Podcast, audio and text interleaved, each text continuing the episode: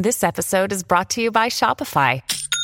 Forget the frustration of picking commerce platforms when you switch your business to Shopify, the global commerce platform that supercharges your selling wherever you sell. With Shopify, you'll harness the same intuitive features, trusted apps, and powerful analytics used by the world's leading brands. Sign up today for your $1 per month trial period at shopify.com slash tech, all lowercase. That's shopify.com slash tech. Hola a todos, soy Víctor Abarca y estás escuchando Expreso con Víctor, el podcast diario sobre tecnología, tecnología que importa y cultura digital. Apple, Google, Microsoft y Sony, hoy con PlayStation, van a ser los protagonistas del episodio de hoy. ¿Te imaginas perdértelo? Yo que tú no lo haría. Además que también puedes disfrutar de todas estas noticias sobre el futuro de iOS 17, el sorprendente dispositivo de PlayStation o cómo pretende Google regular todo el tema de la inteligencia artificial. Todo esto vas a poder disfrutarlo en el segundo, en el, o sea, en el canal secundario de YouTube que hemos bautizado como Café con Víctor, ya sabes, por el tema del podcast principal. Así que me ayudas a llegar a los 10.000 suscriptores. Estamos muy, muy, muy cerquita. Y tengo muchas ganas de poder llegar a esa especie de pequeño milestone. ¿Sabes cuánto tiempo me costó? Bueno, me costó mucho. La primera vez que hice mi canal de YouTube me costó mucho llegar a los 10.000 suscriptores. Bueno, vamos al lío.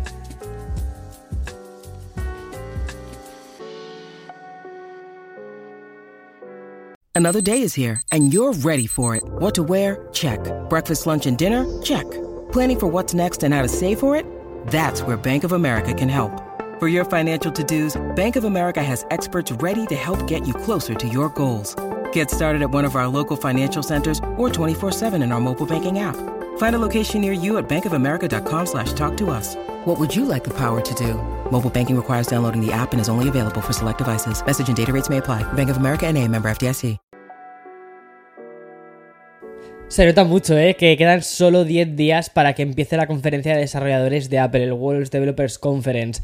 Y mm, no he podido resistir a grabar esta especie de, de, especial de Café con Víctor que vas a poder disfrutar este mismo domingo. Y aunque todos los rumores y la información solo... Las, las cosas que hay, ¿no? Solo eh, hablan realmente sobre, sobre el dispositivo de realidad mixta de Apple, pero no me he querido limitar solo a eso, he querido abarcar mucho más y te recomiendo que lo escuches. Lo grabé ayer, creo que ha quedado un episodio bastante interesante, así que nada, el domingo tú y yo tenemos una charla de café, como las de, como las de antes, la verdad. Y, bueno, vamos a, vamos a ir al, al lío, porque a última hora de la tarde de ayer recibimos una información relacionada con Bloomberg y es que decían que, eh, bueno, este medio decía que mm, el próximo, la próxima actualización del iPhone con iOS 17 tendríamos una nueva interfaz, ¿vale? En la pantalla de bloqueo de nuestros iPhone. Y parece ser que la próxima versión del sistema operativo quiere darle una vida mucho más importante a la pantalla de bloqueo y por esto va a empezar a mostrar información dinámica en forma de citas, calendario, clima, notificaciones, un poco tal y como sucede, si te fijas, en la pantalla de los, de los Pixel. O sea, muy parecido a esto. Bueno, y tal y como señala además el citado medio, la función de Apple utilizaría un fondo oscuro con un texto brillante para que sea más fácil de leer igual que en el Pixel. Y además se habla de que se basaría en el lanzamiento de widgets de pantalla de bloqueo del año pasado como parte de iOS 16. Si la que nos permite ver ciertas eh, partes de información, pues tendría mucho que ver con eso.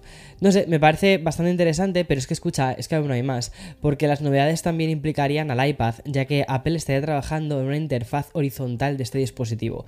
De hecho, la información de Bloomberg apunta incluso al lanzamiento de una tablet más económica que se podría ubicar en paredes y soportes de forma magnética.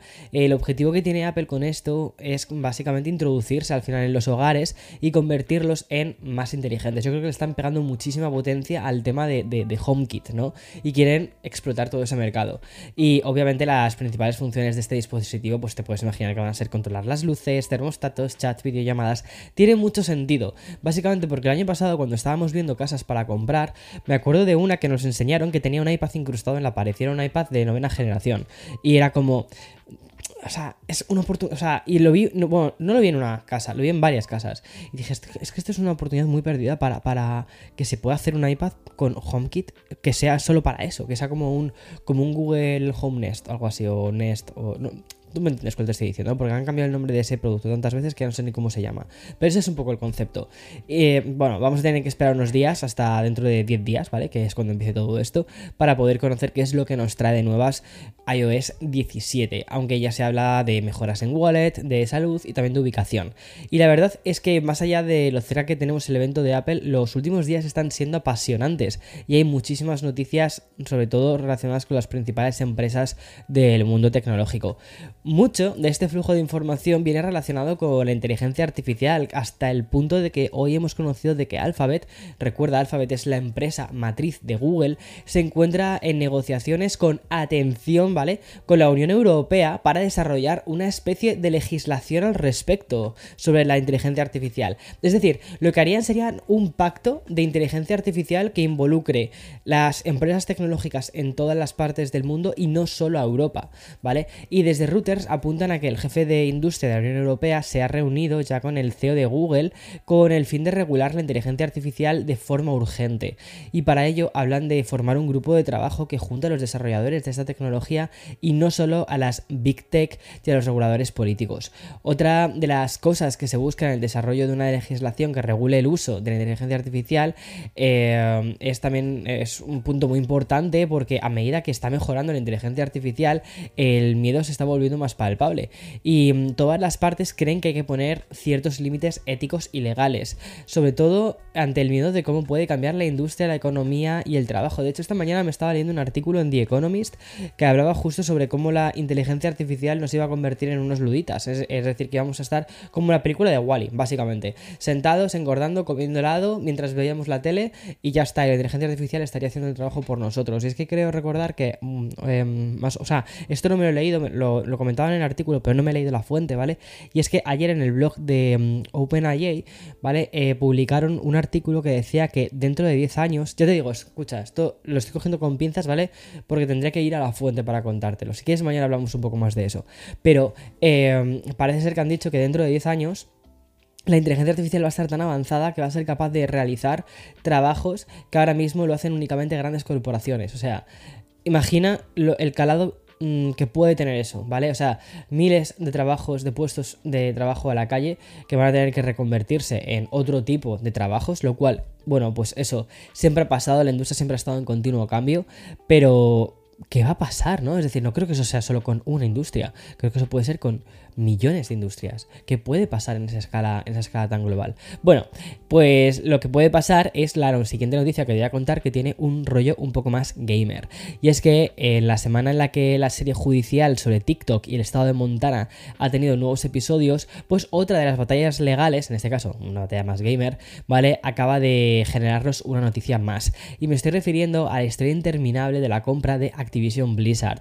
Microsoft no para de experimentar una de cal y otra de arena con este tema. Por un lado tenemos a la Unión Europea que aprobó a principios de este mes el acuerdo de compra, ¿vale? Sin embargo, la Autoridad de Competencia y Mercados del Reino Unido se opone a la compra del estudio de Call of Duty por 69 mil millones de dólares, ¿vale? Es decir, a ver, el tema aquí es Call of Duty, ¿vale? No quieren que se quede, que Microsoft se quede con Call of Duty. Y con ese telón de fondo, Microsoft, pues te puedes imaginar que no se puede quedar parada, ¿vale? Y ver cómo se prohíbe la compra de Activision Blizzard porque quieren empujar esta compra y a pesar del OK de la Unión Europea, la compañía fundada por Bill Gates pues ha presentado de manera formal ante el Tribunal de Apelaciones de Competencia una apelación contra la decisión del regulador antimonopolio del Reino Unido. Y según he podido leer en varios medios, este proceso de revisión judicial puede mm, eternizarse muchísimo y llegando incluso a extenderse en los próximos nueve meses. Pero al menos parece que Microsoft tendrá una respuesta definitiva a la compra de Activision Blizzard en menos de un año. Y mm, aunque, escucha, no nos olvidemos, ¿vale? Que este gigante tech aún está esperando a la Comisión Federal de, Comercio de mm, Estados Unidos para ver qué pasa. En este caso la decisión también tendrá que producirse ya eh, más o menos como en verano, que es cuando se cumplen las cosas, sobre principios de agosto están las fechas.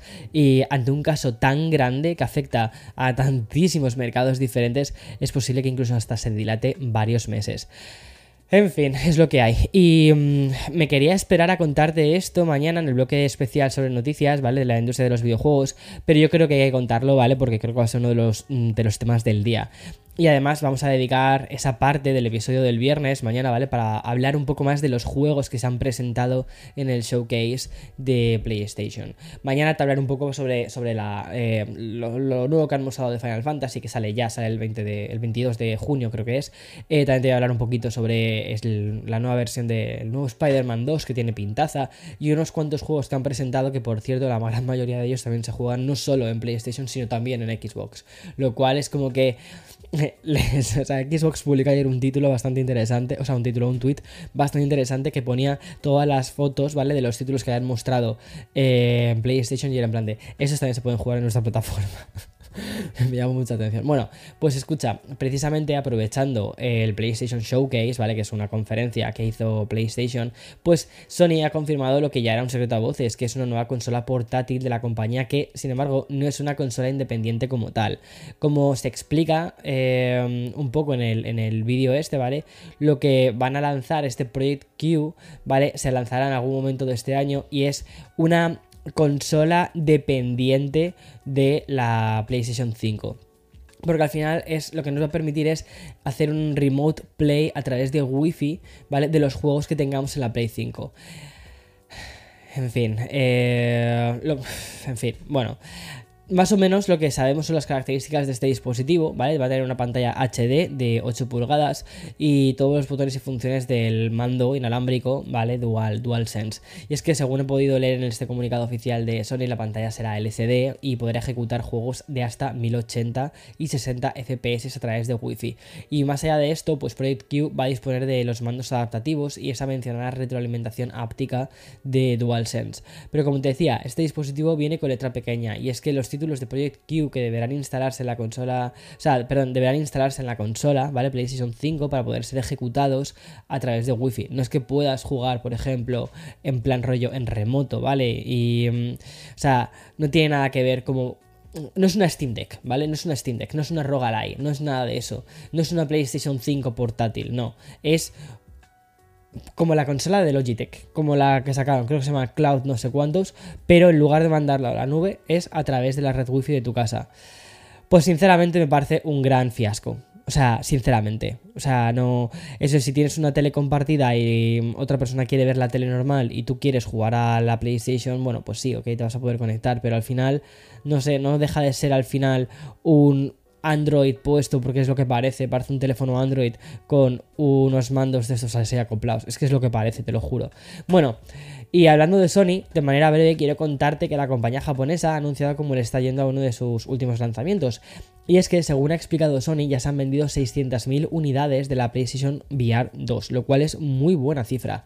Hay que recordar que estas ventas representan solo las primeras 6 semanas de disponibilidad, lo que confirma que está siendo un éxito rotundo. De hecho, en comparación con la versión anterior, el nuevo dispositivo representa un aumento del 8% en comparación con las ventas de PlayStation VR en el mismo periodo de tiempo.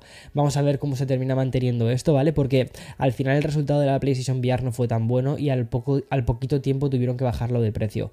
Y aprovechando esta celebración de en forma de ventas, pues Sony también ha informado una importante inversión para desarrollar nuevas franquicias en el ecosistema de PlayStation. Y es que la idea es que Sony, o sea, para Sony es alcanzar en 2025 una división del 50% entre las IPs antiguas y las nuevas franquicias, cosa que es algo que yo creo que llevábamos echando de menos desde hacía bastante tiempo, porque vemos mucho refrito, mucho remix, mucho remake, ¿vale? Pero vemos pocas cosas nuevas, pocas ideas nuevas llevadas a cabo. Entiendo que es arriesgado, que cuando estás metiéndote en este tipo de terrenos dices, espera, espera, que cuesta mucha pasta desarrollar un videojuego, cuesta a veces incluso más que una peli, y dices, espera, que mm, no podemos, o sea, que no podemos arriesgarnos. En fin, hasta aquí el episodio, el episodio de hoy, jueves 25 de mayo del 2023. Estamos a puntito, como te decía, ¿no? Del World Developers Conference. Recuerda que tienes estos episodios en formato visual, ¿vale? A través de shorts en el canal de Café con Víctor.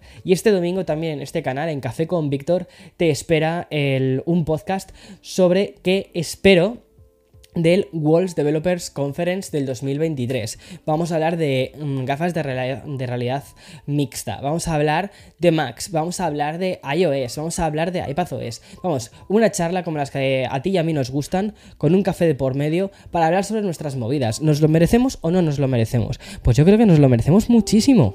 Chao.